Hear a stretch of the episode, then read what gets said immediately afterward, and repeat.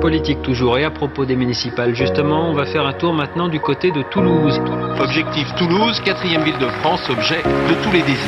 C'est quoi le programme? Bonjour et bienvenue à tous dans C'est quoi le programme? Je suis Milia Legaza et en tant que journaliste toulousaine en collaboration avec la société de production audio Qd, je vous propose ce podcast consacré au municipal de Toulouse en 2020.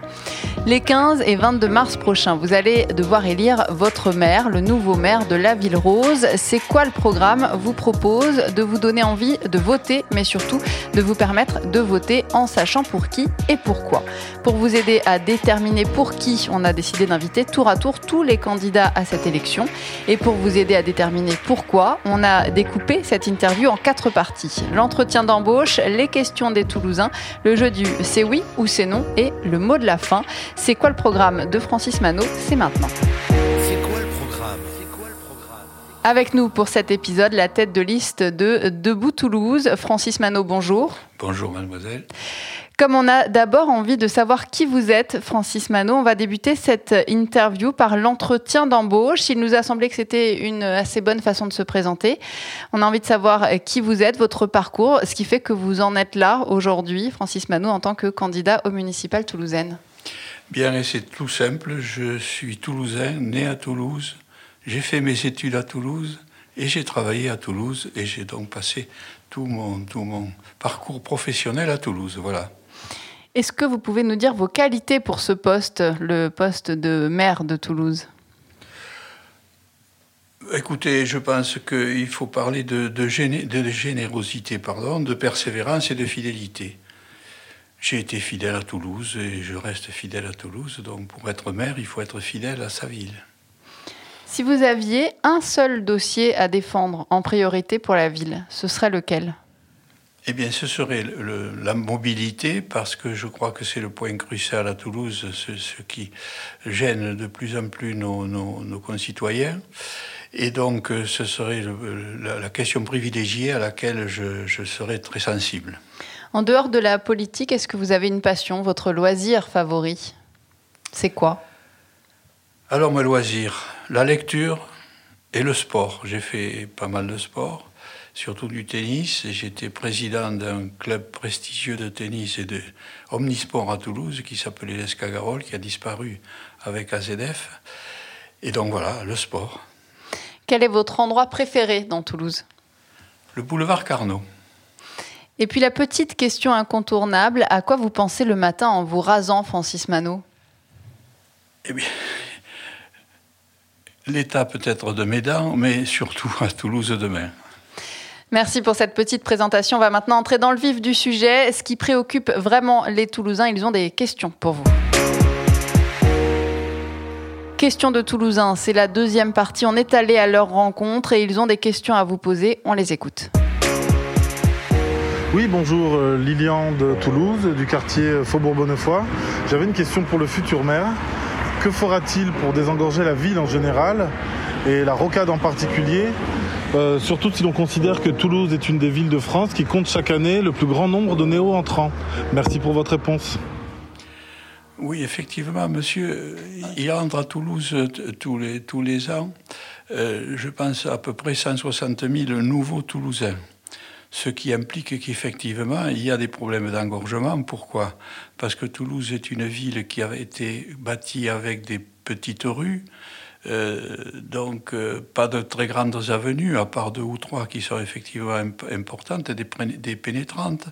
Et donc, fatalement, euh, il y a des engorgements. Il faut savoir que la rocade de Toulouse a été faite après les années 70.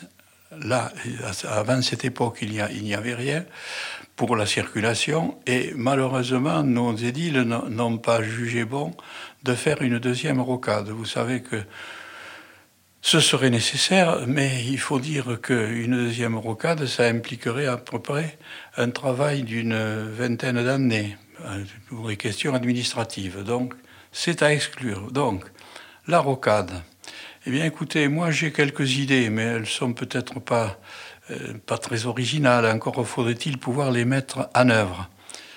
Par exemple, les bretelles, ce sont les bretelles qui alimentent effectivement la, euh, la rocade, surtout aux heures de pointe. Eh bien, moi, je dis, pourquoi ne pas mettre des feux rouges à l'entrée dans les bretelles pour éviter que la rocade soit encombrée?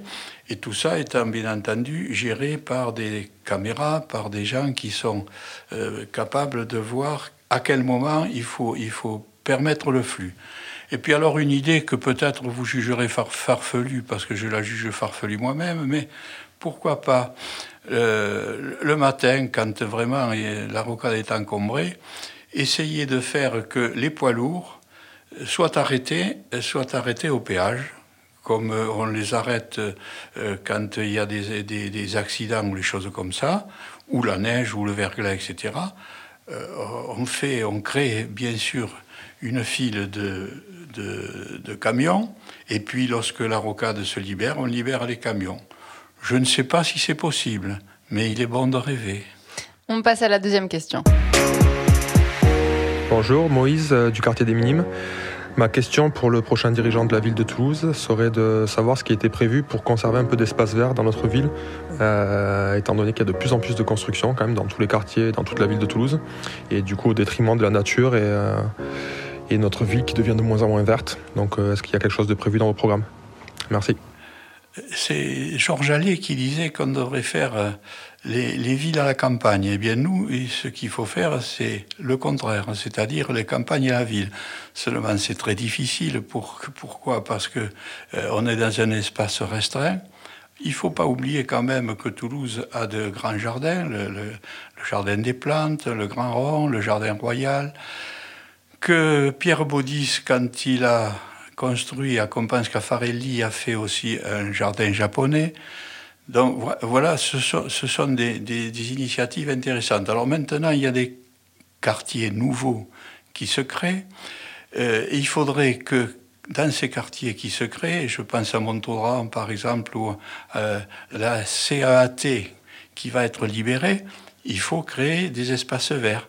Et puis alors plus parcellaires, pourquoi ne pas euh, créer sur les, to les toits terrasses des espaces verts?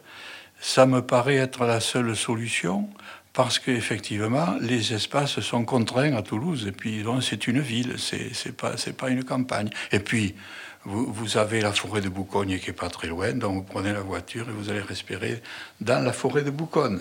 Troisième question. Bénédicte euh, du quartier Saint-Cyprien. Euh, en fait, j'ai une question pour euh, le futur ou la future maire de Toulouse.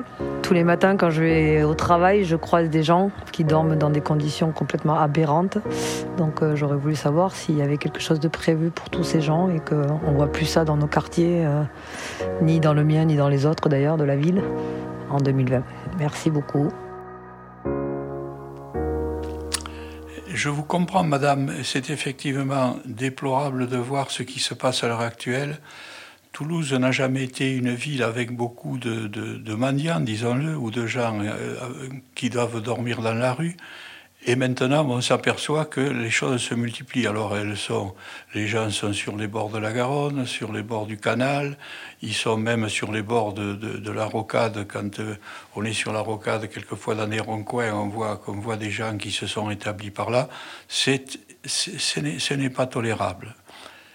Le problème, c'est que les gens qui arrivent, on ne peut pas les maîtriser.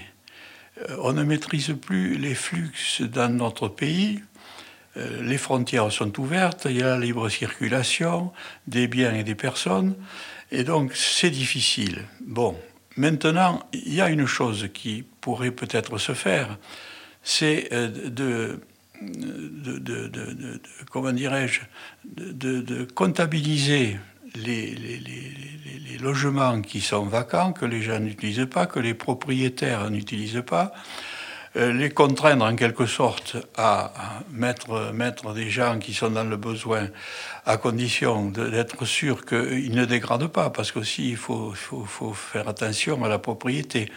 Et puis alors il y a quelque chose, mais ça aussi ça me paraît aberrant, et je pense que vous me rejoindrez, c'est que quand vous êtes sur la rocade et que vous voyez les bâtiments qui ont été construits à la suite euh, de, l'explosion d'AZF, eh bien vous avez des immeubles entiers qui sont vides.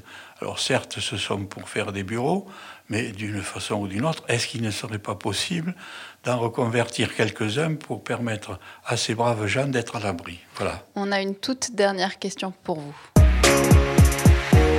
Bonjour, Nicolas de Toulouse. Je trouve que c'est très compliqué de vivre ensemble aujourd'hui à Toulouse, entre l'insécurité et les incivilités. Alors je sais bien que c'est partout pareil, mais je voudrais savoir si vous aviez des idées précises pour qu'on puisse vivre ensemble sereinement dans notre belle ville. Merci.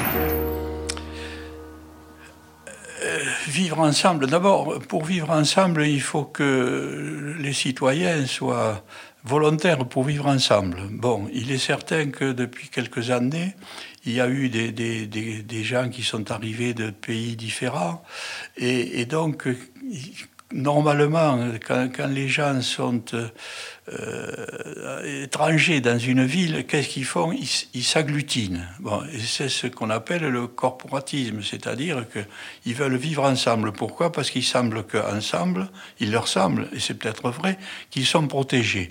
Donc il faut leur donner le sentiment, et ça les Toulousains, ils savent le faire, c'est-à-dire qu'ils sont bien partout.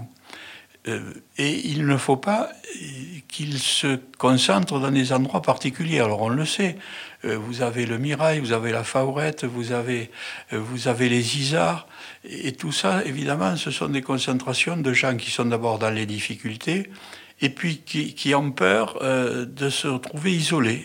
Et donc c'est à nous de faire en sorte que cet isolement, ils ne le ressentent plus, et qu'on ait un habitat surtout qui permette une certaine dispersion. Or, malheureusement, par manque de place, on crée des, immeubles de plus en plus hauts. Et ces immeubles de plus en plus hauts, eh bien, ce sont des, des, endroits où effectivement les gens s'agglutinent, où ils vivent mal, où il y a de la drogue, où il y a un certain nombre de délinquances, et ça, ce n'est pas tolérable.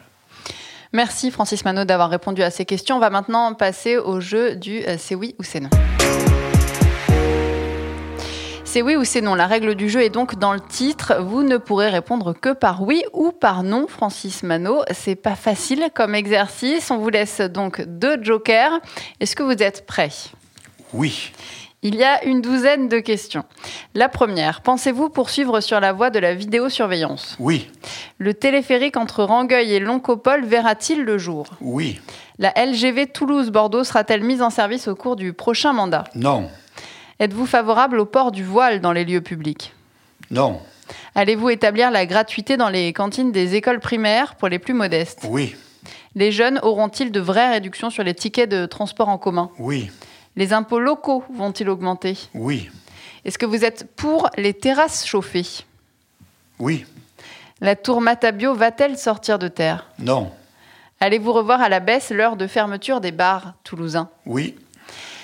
Êtes-vous pour la piétonisation de la rue de Metz Non. Est-ce que vous connaissez le prix d'un ticket de métro à non. Toulouse Connaissez-vous le prix d'une baguette de pain Oui. Combien À peu près un euro. Est-ce que vous pensez que le Stade toulousain va être champion de France cette année Difficile. Est-ce que vous avez déjà assisté à un concert au bikini Oui. Est-ce que vous êtes déjà allé bronzer sur les berges de la Garonne Non. Merci de vous être prêté à ce petit jeu, Francis Manot. C'est la fin de ce podcast. Merci Francis Manot d'avoir été avec nous. Je rappelle que vous êtes le candidat de Debout Toulouse pour les municipales toulousaines, des élections qui auront lieu les 15 et 22 mars prochains pour un mandat de 6 ans à la mairie de Toulouse. Dans ce podcast, nous avons décidé de laisser le mot de la fin à notre invité. Votre mot de la fin, Francis Manot, si vous deviez définir Toulouse en un mot. Toulouse, c'est euh, euh, un bijou. Et c'est un bijou qu'il ne faut pas détériorer. Donc il faut, que les, gens qui arrivent à Toulouse le comprennent. Et nous, les Toulousains, il faut leur apprendre qu'ils ont entre leurs mains un bijou et qu'il faut le respecter.